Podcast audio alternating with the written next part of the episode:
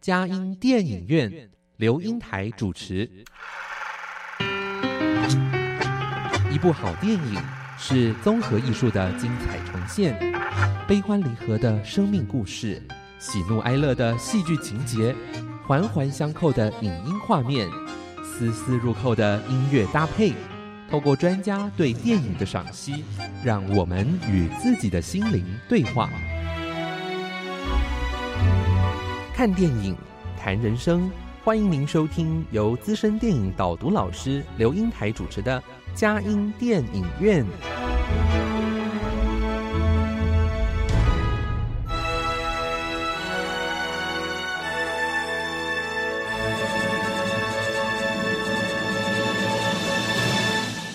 各位亲爱的听友，您好，这里是佳音 Love 联播网，欢迎您来到我们的佳音电影院。我是阳光丽丽美少女刘英台。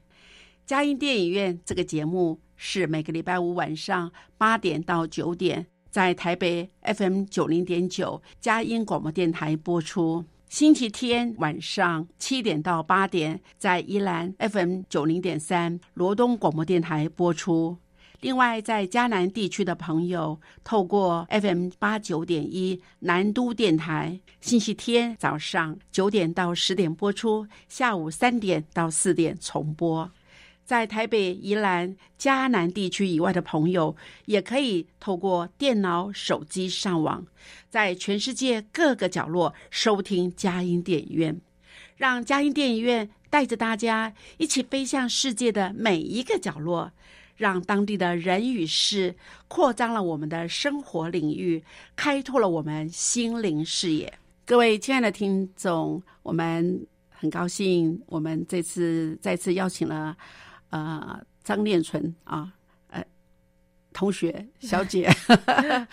呃，我觉得非常难得，因为您曾经来我们节目来谈过《孤味》，让我非常吃惊。以这样子一个大学生。呃，但是他很喜欢电影，而且很喜欢从历史的眼光来看电影啊。那在这当下里面，他谈顾位的时候，让我们觉得呃大吃一惊啊。我觉得一部电影从每个人眼光，就像国王的新衣，可能都有各种不同的角度。那今天呢，他也来为我们带来一部。呃，幸福绿皮书这部电影非常的呃叫座又叫好，好，那我想先来请我们的呃练纯来说说话吧，来自我介绍一下，可能有人呃之前没听过的节目。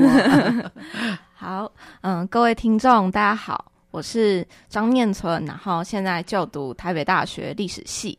然后现在是大三，那我就是因为自己是历史系的关系，所以我在看这部电影的时候，我很好奇它的呃历史背景以及它发生的年代、地区等等。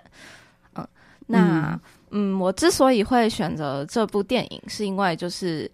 就像刚刚英台老师有提到的，它是一部呃叫座又叫好的电影，然后也获得许多的奖项。那可是我当初在看到报道的时候，我有看到一些好像跟嗯，就是有一些。相关的电影界的人士认为说，好像嗯没有这么符合，就是最佳奥斯卡最佳影片的这个头衔，好像有一些或许是跟嗯实际的人物有一些出入的地方，所以我好奇说，哎，那它到底是一部怎么样的电影？那再加上就是我在课堂中我有修过美洲史这门课，然后也有提到美国的呃历史，但就是因为。美国的黑人民权运动也是这部电影主要在提的一个就是背景，就是呃，老师比较没有那么多时间可以去多讲述这件事情，所以也激发我的好奇心，想要更了解整件事的嗯嗯背景还有过程大概是怎么样。那这部电影就成了我就是嗯很想要去观赏，然后也透过观赏的过程中更了解嗯整个运动的过程。大概是这样子哦，哎，真的很有那个历史探讨的 那个精神啊，真的是很棒啊。呃，说实在，这部电影那是嗯，在那一年的时候啊，就是呃，不管是呃七十六届的。金球奖，或是九十一届的奥斯卡金像奖，都有很多强片。对啊，那在那个强片当当中，大家都觉得这部电影为什么会得最佳影片呢？都觉得好像要为那些没有得奖的电影的很叫屈的感觉哈。那事实上，我觉得这部电影它真的有很大的社会教育的功能。嗯我们想把这电影当做一个，呃，是娱乐呢，还是对我们的社会有发生影响力呢？我觉得这部电影，你觉得？当然，他是后来得了最佳喜剧啊，也有娱乐效果，对，也有娱乐效果。但更有社交效果。嗯，对，啊，所以我想，呃，他得奖也是其来有志啊，嗯哈、嗯也是呃这个实至名归的哈、嗯那当然，他得了什么最佳音乐及喜剧电影啊的获奖啊，还有那个呃最佳电影男配角啊，嗯演那个马赫夏拉呃夏拉的阿里得奖。嗯。啊，对这里啊，那他就是演那个黑人的对哎黑人的钢琴家嘛哈、嗯，对，哎，好像在这在这当下里面还有呃最佳剪辑啊、最佳导演啊，有都有的提名，有的得奖哈。嗯。我觉得呃，而且我非常高兴的是，我们不只是纯来欣赏这部电影，而且嗯。从历史的眼光来来听听我们的。呃，大学生，我我现在非常喜欢年轻人来谈电影，因为我觉得你们让我们好像虽然有年龄的代沟，可是有不同的角度，让我们有学习的机会啊。呃，好，那你再说，那这部电影在这个当下里面有这样的得奖，那你觉得还有什么你自己觉得让你很想来从这里大概看了几个项目度，你会觉得这部电影它有为什么它会得奖？嗯，好，就是嗯，我觉得这部电影它得奖原因可能就是跟的确就是社会教育，它是可以让一般的观众很轻松的可以带入当时的一个背景，然后可以嗯了解说那大概的那个感受，像是就是它里面提到的黑人，他可以嗯。他跟白人必须用不一样的厕所，不一样住不一样的旅馆，就是他可以透过电影一个影像传达，让他们很呃，让观众可以很轻松的，就是进入这个情景，不需要透过就是比较枯燥一点点的文字。那这样透过一个就是对，的确他的社会教育，然后他透过嗯、呃、比较诙谐的手法，就是当然有提到有喜剧，就是他其实对，的确就是他是偏向喜剧的电影，然后他最后也是用一个很温馨的结尾收尾。嗯，嗯然后所以会让人觉得说啊，我们好像嗯，我们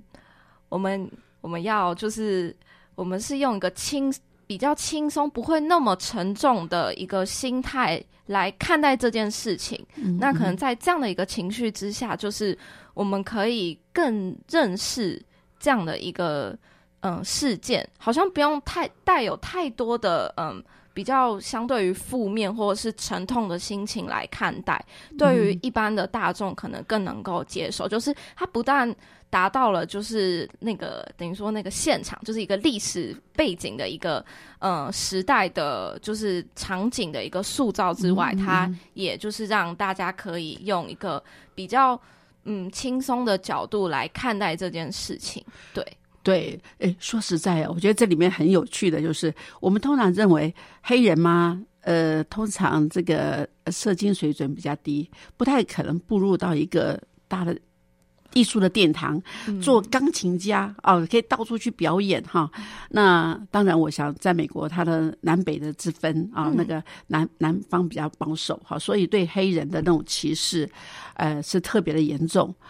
呃，我觉得这个地方是。呃，就是在这里，后来又又哎，反而是黑人是钢琴家，嗯呃，驾驶呢就是那个什么是白人，对啊，呃，白人呃眼睁睁的看到他的呃主人呢、他服务的人跟他这个老板呢、就得到那种负向的歧被歧视的感觉。我觉得那个感觉让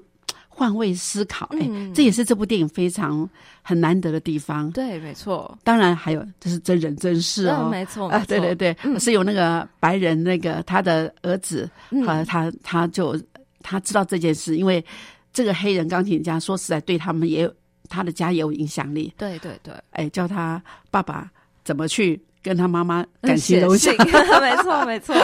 而且成为他们家好朋友，对不对？哈、嗯我觉得，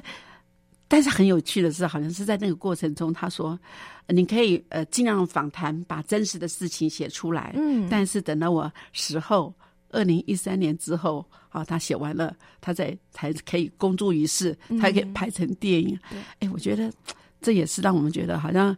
好像我还在的时候，呃还是先先 先隐藏一下，先隐藏，然后这个心态上，我们有时觉得，哎，这好像可能他受的委屈，他也觉得让大家知道，可是又不要说太多的那种呃一个舆论的那种哗然哈，让他也觉得承受很大的压力。嗯哎，这也有，这也也有很让我们去理解一下哈。他也是成功的人，但他都很怕呃被盛名之类，或者被别人再做再度的伤害啊。嗯，好，那我们真的很。在这方面，我们呃先听一段音乐之后，我们再来谈谈，哎，这个电影到底在说什么啊？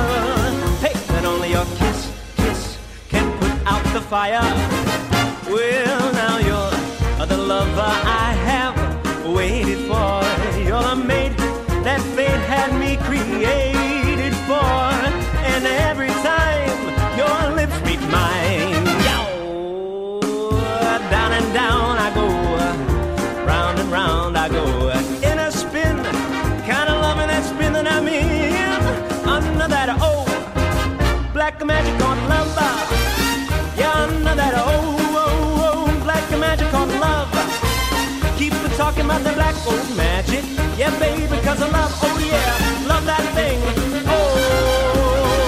black magic. Yeah, love.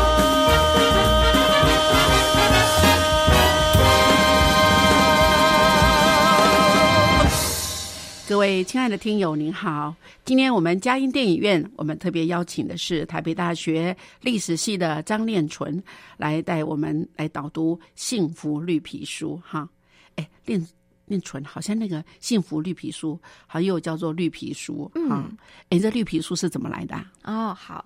好，绿皮书指的是当时在二十世纪的时候，因为就是嗯、呃美国有很多的很多的州里面，他们的隔离制度还没有完全的消失，所以绿皮、绿皮书主要就是嗯、黑人他们当他们进入这一些有嗯、隔离制度的州的时候，他们可以使用的场所，像是他们可以住的旅馆，或是他们可以使用的餐厅，那其实它就是、它其实反映的就是一个当时时代背景下，嗯、就是一个结构性的问题，因为。嗯，等于说他们有这样的需要，他们当他们要去旅行的时候，他们要出外地的时候，不是以美国的政治的体系来说，他们没有办法说，就是即使中央政府已经说，哎、我们不能有嗯隔离嗯种族隔离的制度，但其实所谓的州政府，他们仍然拥有就他们自己制定法律的法法律的权利，所以嗯这些。隔离制度并没有完全的消失，这也是为什么绿皮书会存在。也就是说，就是简单来说，绿皮书就是一个呃，有点像是旅游导览的概念，然后提供黑人他们当他们进入这些州的时候，他们可以去的场所、可以使用的空间等等。哦，也就是呃，联邦有它的制度，对可是州政府有它的单行法规。对，没错，啊没错，我各行其事。对你说你的，我做我的，没错啊对。可是我觉得这个电影正好就加上有白人的。呃，司机嗯啊，他的那个哈，那有黑人的，呃，他的主人就是钢琴家要去做巡回的表演的时候，这个尴尬的场面，那到底要不要福音这个呃这个绿皮书的规定呢？嗯啊，就成为他们最困难的问题。没错啊没错嗯嗯，好，那呃，这部电影哈、那呃，我们很难得的就是因为是真真实的故事嘛，哈。嗯那在这真实的故事里面，呃，觉得它大大概的内容是什么？那你觉得它就是成为剧本的时候，它差异性有多大呢？嗯啊，好，他大概的故事就像刚刚英台老师已经有提到，就是一位嗯意大利籍的白人，嗯然后他是属于比较社会中下阶层的，他是原本是担任酒店的保安，就是。嗯嗯嗯呃，当如果有人来闹事的时候，他就会把人赶出去。那他用的方式会是比较激烈的手段，就是直接用嗯，对身体上的就是驱逐。对，那可是相对于来说，另外一位呃黑人钢琴家，他是呃中上阶层的人，然后他相对来说相相对来说是非常有素养，然后他嗯对于事情他很。讲究所谓的尊严，然后他的行为举止很优雅，他的咬字很清楚，他使用的呃用词也比较高级。那相对于就是意大利籍的白人司机来说，他就是很常讲一些粗话，然后会让人觉得，嗯嗯嗯哎、他怎么好像没有什么见识，然后又很喜欢就是大放厥词的感觉。嗯那这个这部电影它主要在讲述的就是当这位。意大利籍的白人，而且他其实自己原本也有所谓的种族歧视。那他遇到他，因为家里他被迫，嗯、他只能先没有工作，所以他需要一个收入来源。那他在遇到这一个黑人钢琴家之后，他的他对于不同种族以及不同地方，他心境上的转折，那相对来说，以黑人钢琴家来说，他原本在电影中他是有点离群居所，他不跟其他的黑人群体一起相处，因为他的社经背景比其他大那时候大多数的黑人群体来说是差异性非常大的。然后那又再加上，呃，就是他。他自己心里，他跟家庭的关系也造成他这样的一个比较嗯、呃封闭的一个个性。那透过与白人白人这位司机的相处，他好像也变得比较开朗，然后也开始去呃重新融入，就是跟他肤色相同这些嗯其他的人们，然后就是一起相处的一个过程。等于说两个人，一个是。认识更多不一样的呃事情，然后看待事情的角度也变得更广。那另外一位黑人者黑人的嗯、呃钢琴家，他则是就是呃有点呃踏出他展开他的心胸，然后去重新接纳他，认识他自己，然后以及他自己身旁周遭可能跟他有些类似的这些人们。嗯，哎，这样说来，好像这个呃，不论是黑人的钢琴家，嗯或是白人的这个，应该是一个呃平民小卒吧，哈，对哎，那但是也透过他们这样子的一个相处，好像彼此成就了对方有好的改变呢。嗯，对，没错，对对对，哎，在这在这当下里面，我觉得他最大的困难，他有时候这样出去哈，你们呃，好像那种你觉得让你觉得印象很深刻的是。在什么样的事情上，他们逐次的，而且这叫公路电影哦，嗯，对，没错，有公路电影，让你慢慢慢慢走，呃，有一段一站一站一站，而且他们的心境上有一段一段的在改变。嗯，那。你觉得在印象深刻是什么？嗯，我最印象深刻是他们这一趟的巡回演出，一开始的时候，嗯然后呢，他们在一个他们就是开车准备要前往下一个地点的时候，他们经过一家商店，就是在公路旁的商店，有点像杂货店那种感觉。嗯然后呢，在那个时候，呃，白人的司机这位叫做东尼的司机，嗯他就下车去买了一些，呃，就是需要的，像是水啊等等之类的一些备，算是备品、补给品。那可是他当走下车的时候，他这一家就是杂货店，它外面有一区是它等于说是它放在外面的，然后有几篮那种玉石，嗯，然后他这时候就东尼就看到地上有掉落一颗绿玉石，是绿色的，然后他就趁没有人注意的时候，就偷偷的放进了他的口袋，然后再就是装作没有什么事情发生了，就是买完东西后回来。那可是他他却不知道，就他其实这一幕已经被就是呃薛利博士，也就是这位钢琴家他的另外两位的演奏伙伴看见了，然后也告诉了薛利博士。那在这个时候，呃，当东尼回到车上以后，薛利博士就很严严肃的告诉他你刚刚做了什么事。那原本东尼其实他一开始不想讲，他就说哦没有事啊，然后怎么样？但后来就是等于说薛利博士的立场非常的强硬，然后告诉也很严肃的告诉东尼说，你必须要把这颗石头放回去，因为这个就是偷窃的行为是不可以做出来的。那东尼他以他可能过往。过往的经验，他认为说那根本就我没有偷，我只是捡地上的东西，我又没有怎么样。但后来他。他看似好像还是有，就是放回去了。对，那其实他们那时候在就是车上，一个是在后后座，一个是在前座。然后我觉得那个画面的构图很很有趣，就是他们这样僵持不下的场景是，就是让我很印象深刻的。那就是他也有在这边埋了一个小小的伏笔。那究竟东尼后来到底有没有放回去？就是其实在后面还有再提到这样子。那简单来说，就是可以看得出来。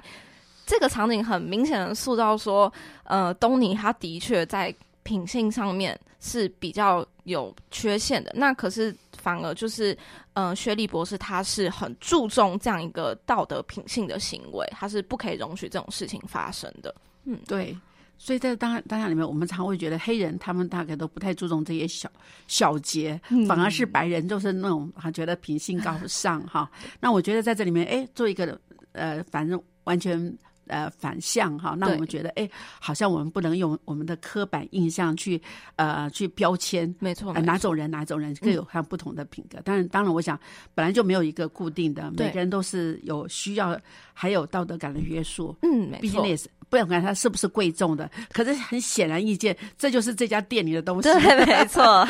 所以不能说因为地上我就可以随便捡回来了。所以在这里面，那那你还有呃还有什么地方你觉得印象最深刻的？嗯，还有什么？哦，嗯，还有一幕就是他们等于说他们和好，因为他们在呃前一个晚上就是呃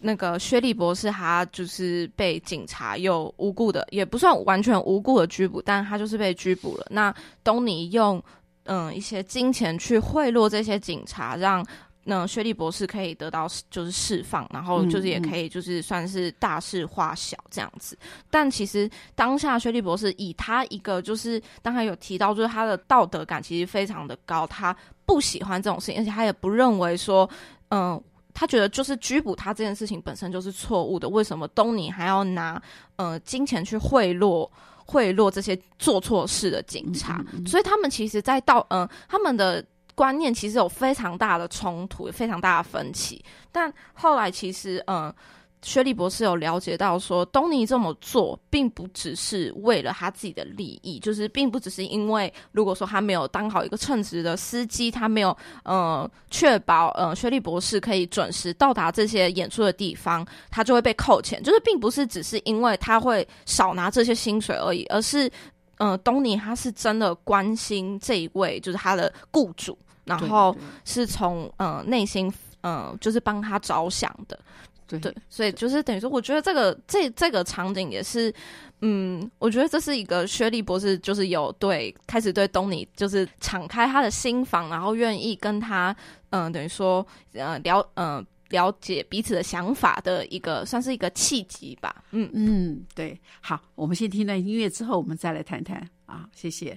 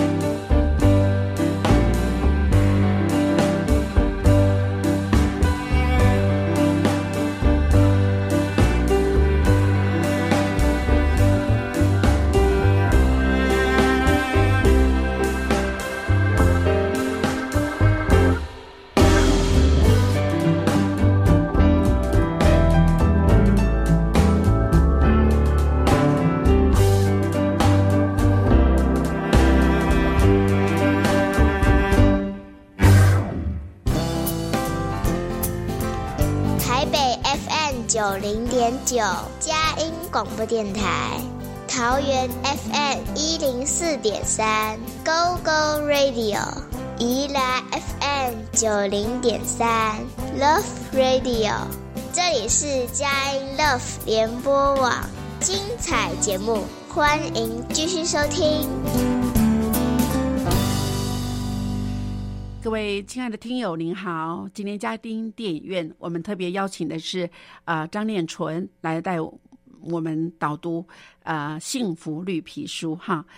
哎，念纯，你刚才讲哈、就说印象深刻的哈，哎，好像这里面好像那种点点滴滴，因为公路很长嘛，嗯哎，我倒觉得最后一幕好像发生了什么事，就是在结束的时候啊啊，对，就是他们，他们其实最后一站的演出并没有顺利的完成，但就是因为那时候刚好是已经是圣诞夜的时候，嗯所以他们就是赶在呃要从很远的地方，然后赶回去纽约市，就是也是他们原本住的区域。然后其实那时候就是东尼已经很累，然后再加上就是又下了很大暴风雪，是整个路况是很不好的。那、嗯呃，薛利博士看到就是东东东尼这么累，然后所以他主动提出说：“哎，那我们就是要不要就是我来开开车，然后就是。然后最后就是出现的场景，就是变成说是东尼在后座休息，然后就是薛利博士在前面开车的一个这样的一个场景。嗯那就其实就很有趣，是其实他们一开始的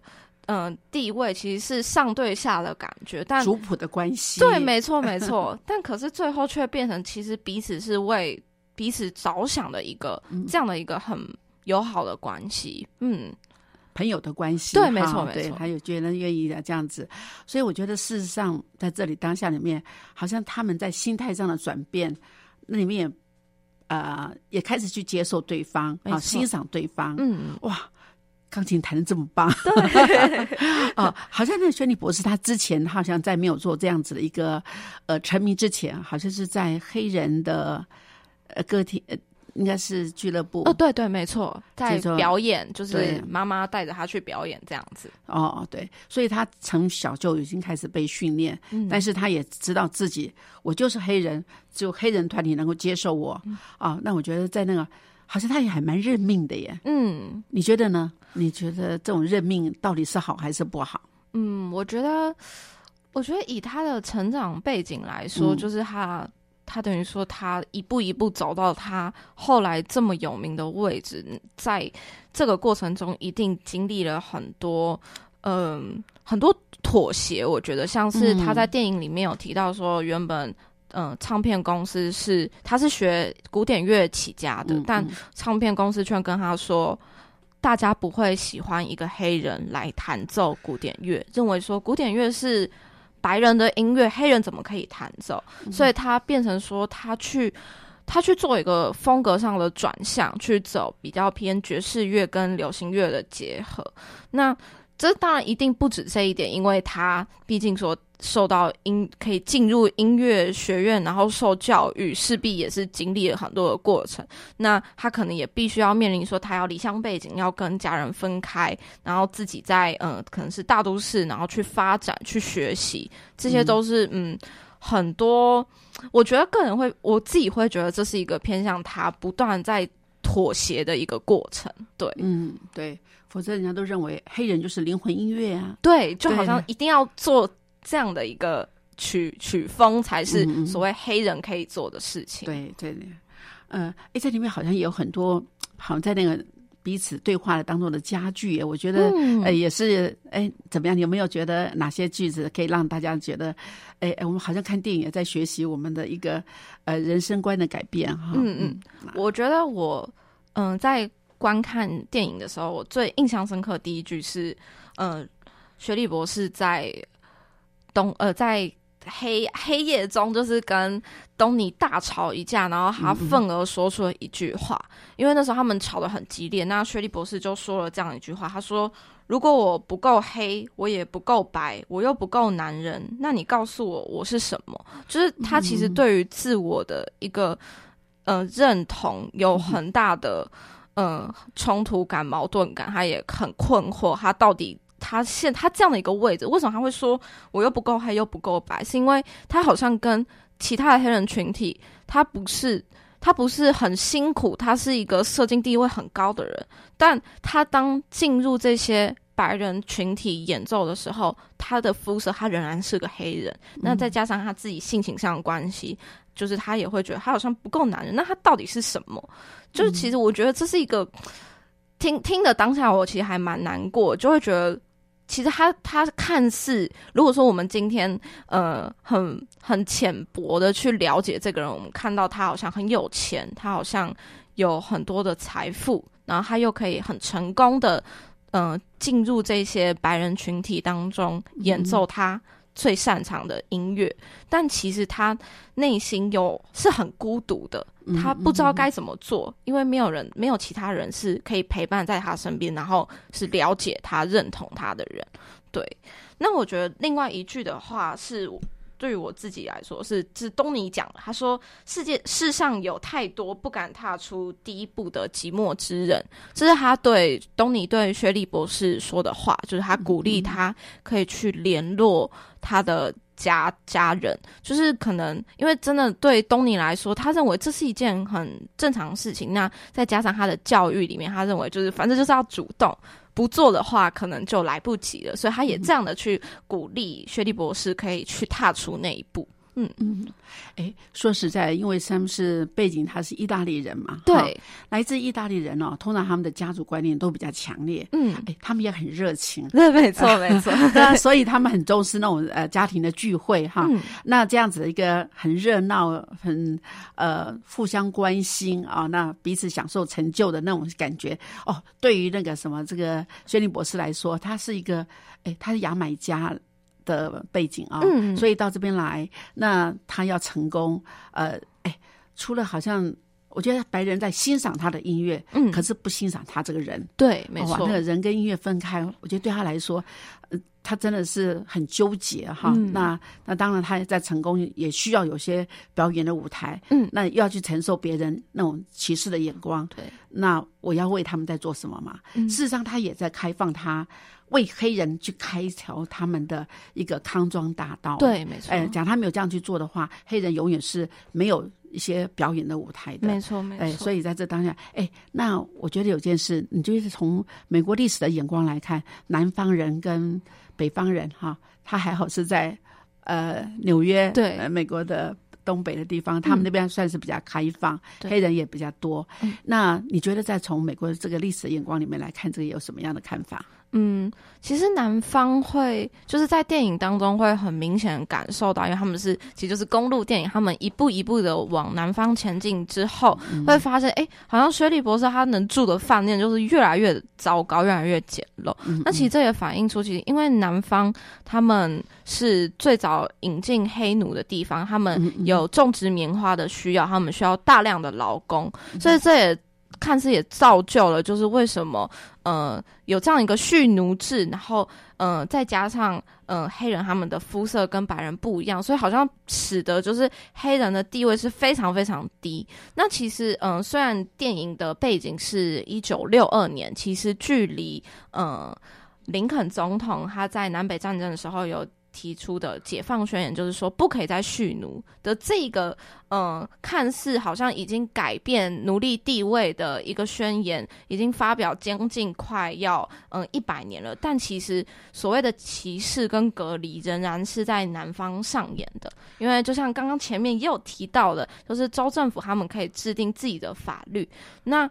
所以他们会用各种的方式去回避，就是原本宪法里面已经有规定，他们采取叫做所谓隔离但平等的一个制度。但真的平等吗？其实隔离是执行的很明确的，但其实平等是一点都不平等。他们被完全的区隔开来，只当有隔离出现，就是不太可能会有产生平等的一个就是一个状况。所以这也是造就，就是为什么。等于说，南方他们对于黑人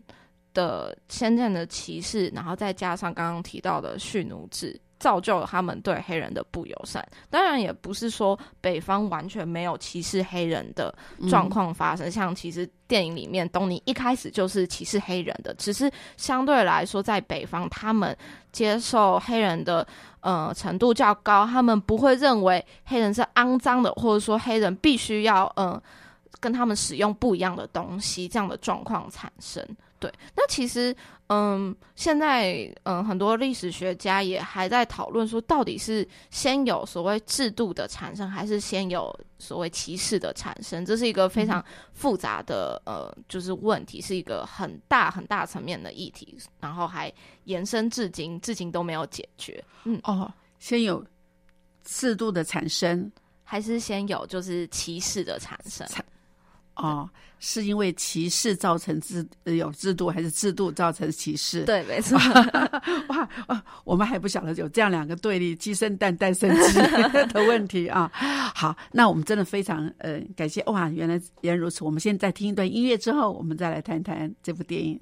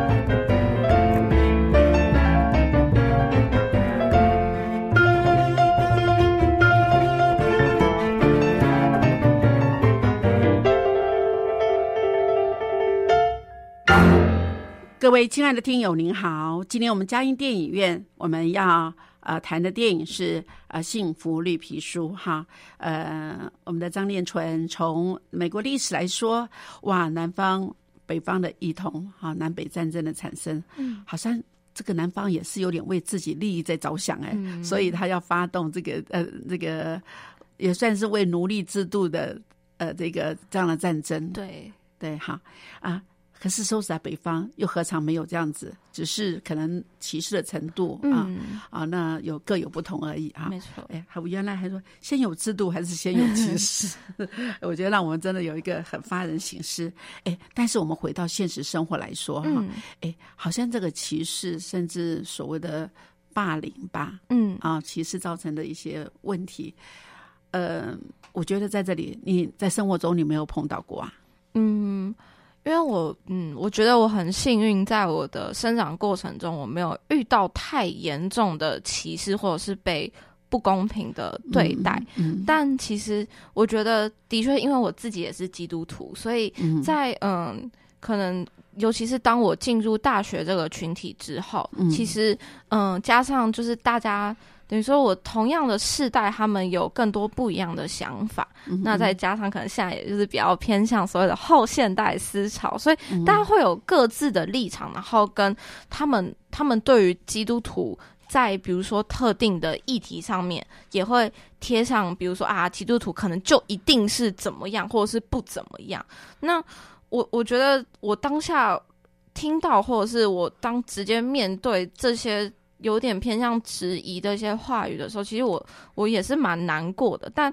我会更倾向说，如果我今天可以再找一个更恰当的时机点，可以来跟他聊一聊这件事情，让他了解说，嗯，我大概是怎么想，那我也听他，他为什么会这样觉得？我觉得在这样的一个当就是双方产生一些不一样的想法的时候，沟通在一个很理性的环境下，可以一起来沟通是很重要的。对，那如果说我自己的例子的话，我自己最近比较遭受到的是，就是我的爷爷过世没有多久，那在处理我们家丧事的时候，其实因为我爷爷是佛教徒，那。家人主要还是倾向说可以用一般传统的仪式来举行。那可是就是在这样的一个过程当中，其实身为基督徒的我，然后再加上其实我比较年轻，然后我又在都市长大，我对于一些传统的习俗其实真的没有太多的了解。然后再加上我也会觉得说，好像哎。这真的有必要吗？但对于他们来说，这是很重要的。甚至他们会觉得说：“你看，你们这些基督徒，你们不但不信，还不拿香，你们好像看起来很不尊重，然后又做的不够好。”就是在一些比如说他们认为应该要多做的事情，像是什么折莲花、烧纸钱等等这些事情上，就是碍于我们自己本身的信仰，就是我们真的没有办法去，就是。做好像不太恰当去做这些事情。那，嗯，我的父亲有跟我说，就是在这样的一个环境下，就是在一个呃，大家可能很难过，但大家都其实大家的利益是好的，大家并不是要去伤害你，所以才说就是哎指责你，就是大家是为了自己的家人好。所以，嗯，我自己会后来有学习，除了情绪上的一些反应之外，就是我自己也要。能够帮忙多少就尽量帮忙多少，就是要做好一个。今天身为基督徒，我们不是是就是我们要活出一个门徒的样式，我们要让他们知道说，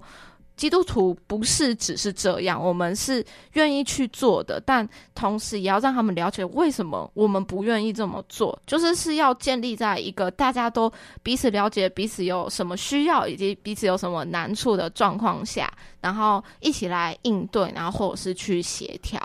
哎，我记得上次是你的外公过世，这次是你的爷爷过世，好像都让你有很多的那个醒思。哎，嗯啊，那在这个醒思当中，呃，基督徒呃咱不能拿香啊，那我我觉得这。对我而言，我我也是蛮呃在意这件事情。嗯，我说我只是不拿香，可是我要做什么事，我都可以做。嗯，哎，我就坚持这个原则。那后大家就知道我是这样子的。嗯，哎，我就记得我很感动，我妈妈知道我是基督徒，所以他们以前他们在做呃除夕在做呃要祭拜祖先的时候，他都会焚一些东西是没有祭拜的。他说：“英台，你是要做这个？”嗯，我很感动，他他尊重我。嗯，啊，他也知道说。我是基督徒，我做很多事情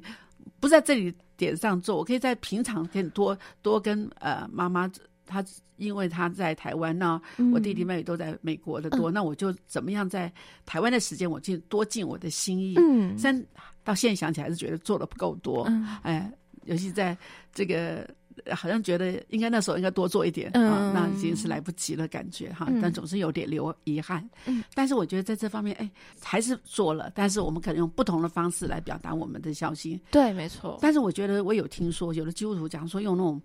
呃呃，我就是基督徒，我人到就好了，甚至我觉得我就要完全不在这个现场哈，因为你们用这个仪式，我觉得这都是。